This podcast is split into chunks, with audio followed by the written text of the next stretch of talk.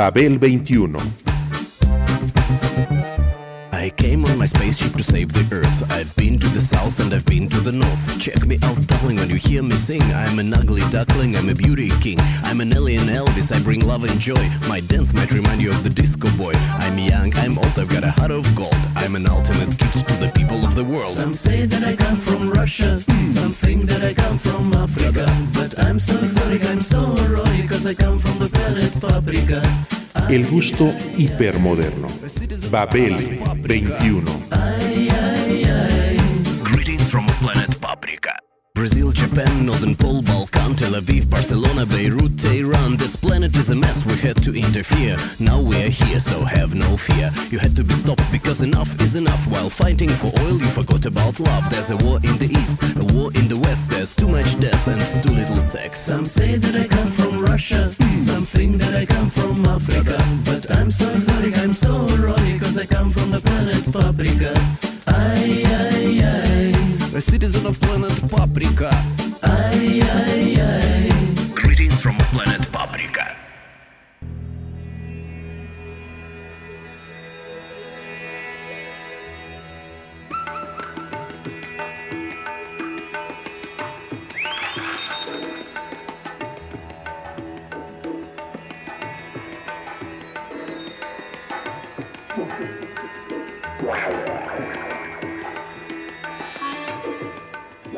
El de Panzalaza fue tanto un trabajo concreto como de esfuerzo psicológico. Laswell tuvo que evocar una época para lanzarla al futuro.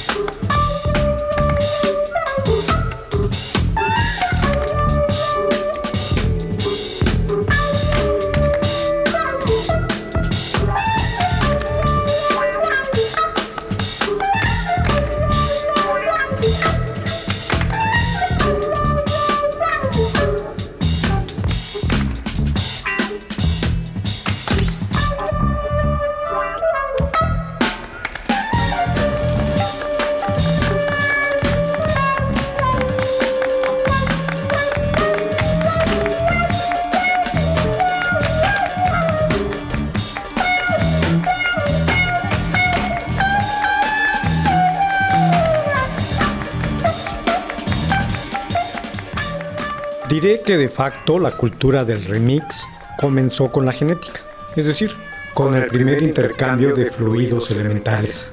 Sin embargo, en el arte, Jorge Luis Borges, tras las aportaciones del Dada y el surrealismo, la conceptualizó de una manera contundente en el cuento titulado Pierre Menard, autor del Quijote. El escritor ficcionó el andamiaje de tal cultura al poner en blanco y negro el argumento estético de la misma, parafraseándolo. Menard no quería componer otro Quijote, sino el Quijote.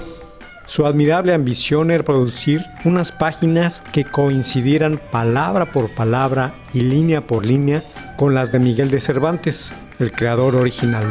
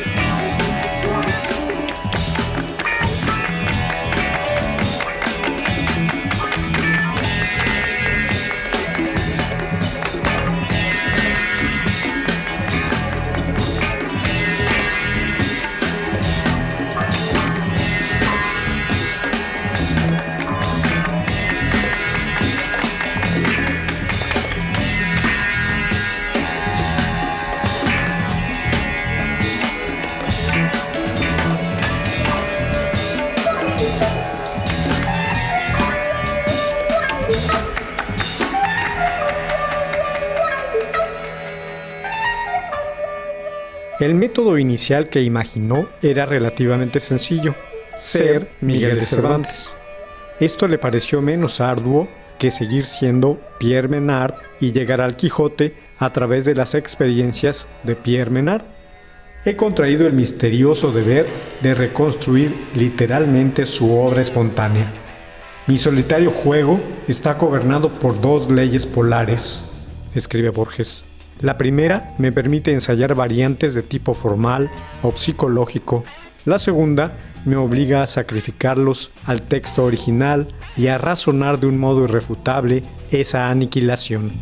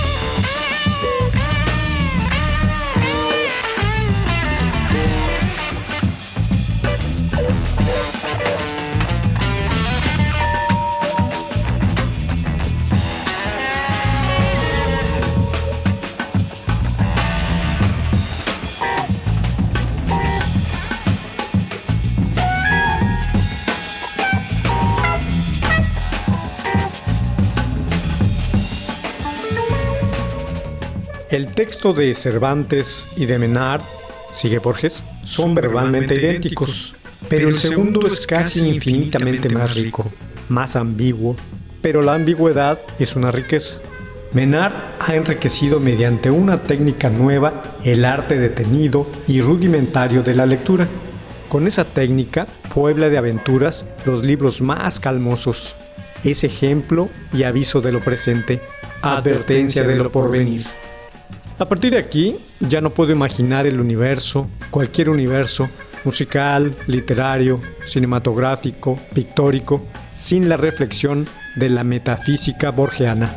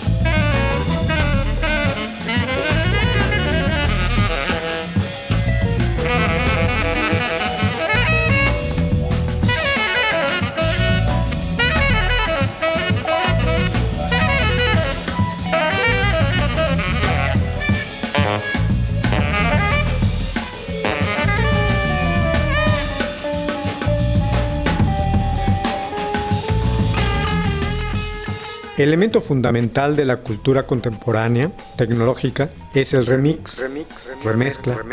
Esta hechura musical alcanza a un público mucho más amplio del que un artista cualquiera pudiera atraer con una práctica que descansara de manera exclusiva en el dualismo típico entre las grabaciones de estudio y las presentaciones en vivo.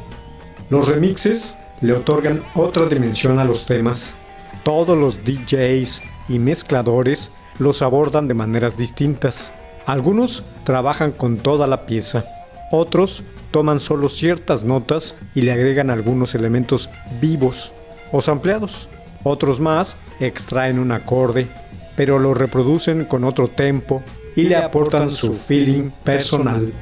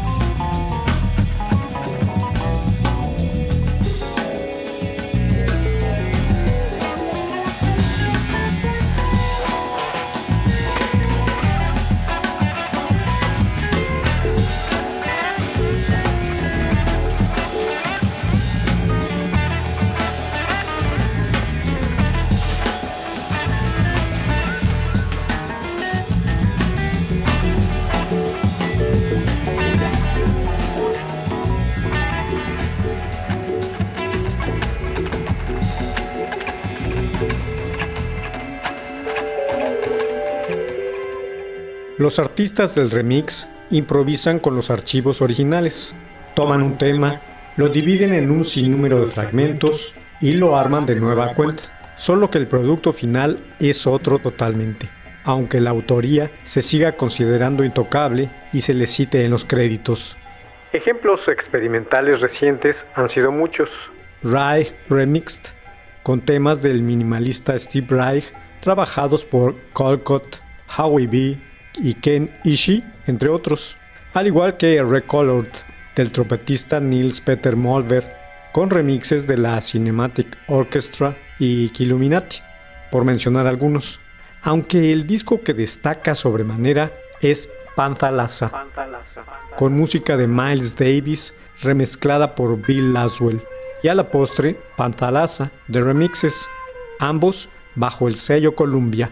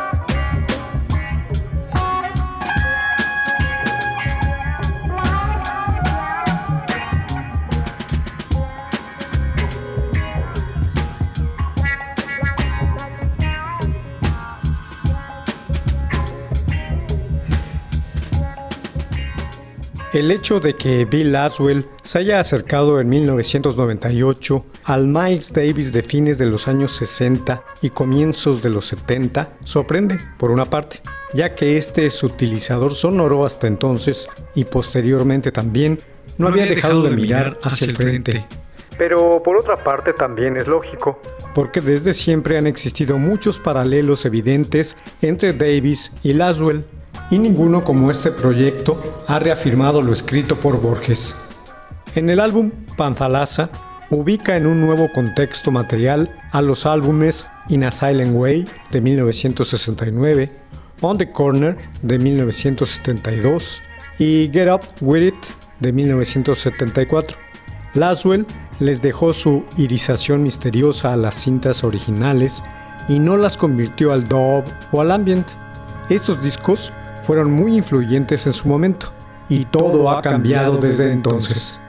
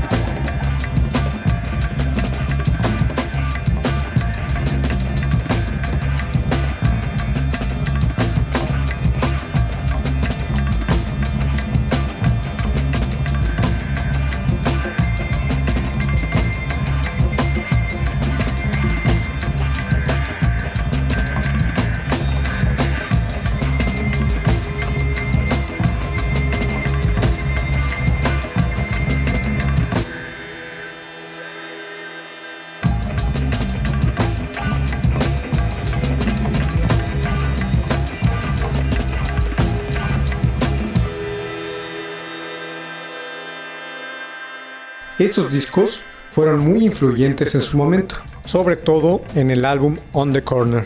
Miles descubrió cosas que apenas estamos encontrando ahora. A su vez, In a Silent Way es un disco definitivamente del contemporáneo ambient. Tiene toda la cualidad del trance. Los músicos no ejecutaron cambios. El bajo y la batería apenas variaron. Se tomaron su tiempo para las modulaciones y no cambiaron de acorde cada 4 bits. La oportunidad de Laswell para trabajar con estos discos significó un gran desafío para él, porque fue la música con la que creció y porque sabía que nada en ellos tenía relación con las grabaciones originales, solo eran productos elaborados en el estudio. Miles Davis había realizado un enorme cambio musical en el jazz de 1969 como Glenn Good lo había hecho en la música clásica, los Beatles en el pop y Jimi Hendrix en el rock.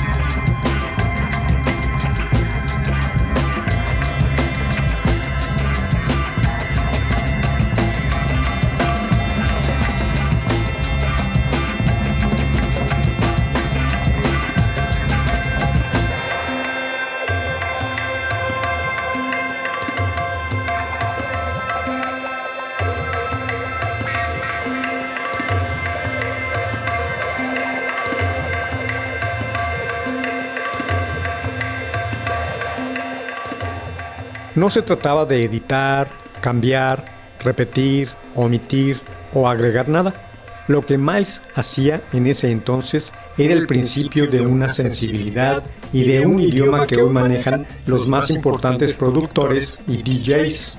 No, el trabajo de Laswell no tiene nada que ver con el de Teo Macero como productor. Fue el primero en trabajar con aquellos materiales. Así que de entrada escuchó las cintas y descubrió por qué en los discos solo se encuentra una forma muy drástica de edición manual de las cintas. In a Silent Way, por ejemplo, es una pieza mucho más larga.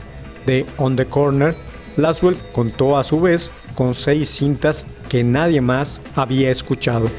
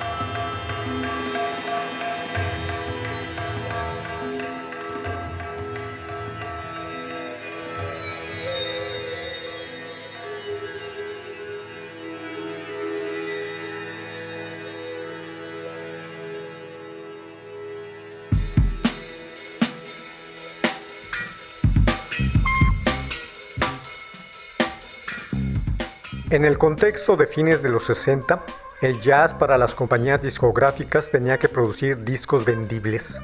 Teo Macero era un empleado de Columbia Records. Para todo lo que grababa y editaba, debía tener presente el aspecto comercial. No trabajaba para Miles Davis, sino para la Columbia. Con el proyecto de Laswell, eso, se, hizo evidente. En opinión de este, Macero no fue el productor indicado para On the Corner, Get Up With It y los demás discos. Era un productor de jazz y de música clásica que en realidad quería ser saxofonista tenor, pero que se volvió un empleado, sentenció al respecto.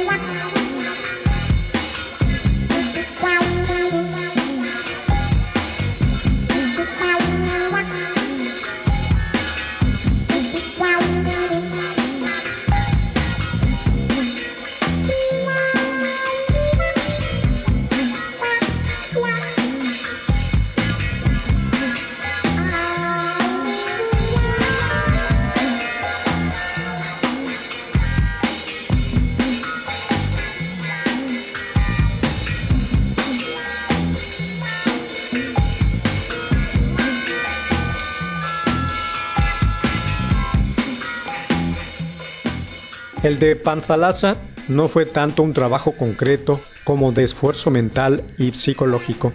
Laswell primero tuvo que evocar la época de las grabaciones. Eso no fue fácil, porque sucedían muchísimas cosas inconcebibles e impresionantes cada semana en aquel entonces. Laswell quiso volver a captar esa energía. Para eso leyó acerca de la época y sobre Miles. Y habló con las personas que estuvieron con él en ese momento con Allen Douglas, por ejemplo, que fue una especie de mentor. Fue él quien organizó la sesión con Miles Davis, Jimi Hendrix y Tony Williams, que finalmente no se dio porque faltó el dinero para realizarla.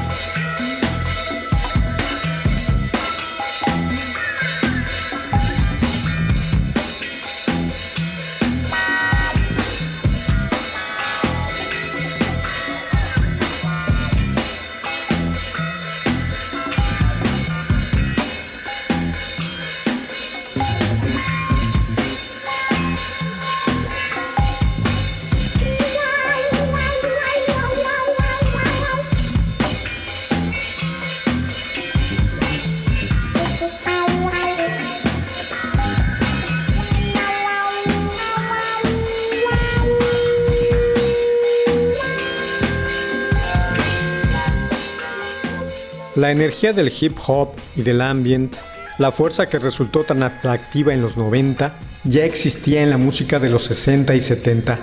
Hoy en día, todos los músicos y productores manejan el espacio, las atmósferas y las habitaciones cuadridimensionales. Pero eso no es nada nuevo. Nada brota sin raíces. Stockhausen, por ello, fue y es muy importante para la música electrónica. Panzalasa fue para Laswell una especie de diálogo póstumo con Miles Davis. Y así se siente, porque se aproxima mucho a los planes que ambos discutieron en aquel entonces, fines de los 70, pero que nunca se pudieron concretar.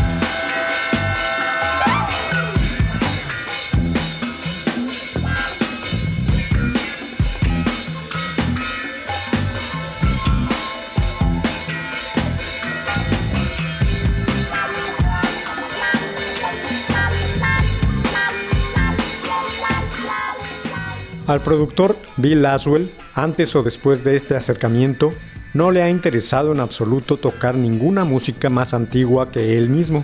Dice que no es historiador ni musicólogo. No obstante, deseaba entrar en la música que escuchó al crecer, con Miles Davis a la cabeza. Sacó tanta emoción, tanta inspiración y formas de hacer esa música que con el paso del tiempo empezó a pensar en cómo podría devolverle algún día algo de lo que le había dado. Panzalasa fue la respuesta, y con ella logró que el pasado del avant-garde y su futuro confluyeran finalmente.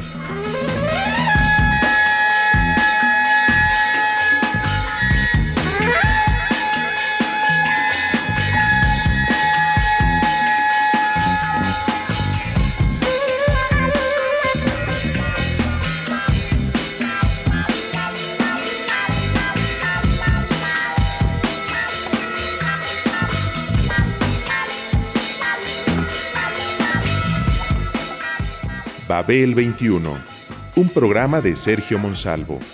Producción a cargo de Pita Cortés, Roberto Hernández y Hugo Enrique Sánchez.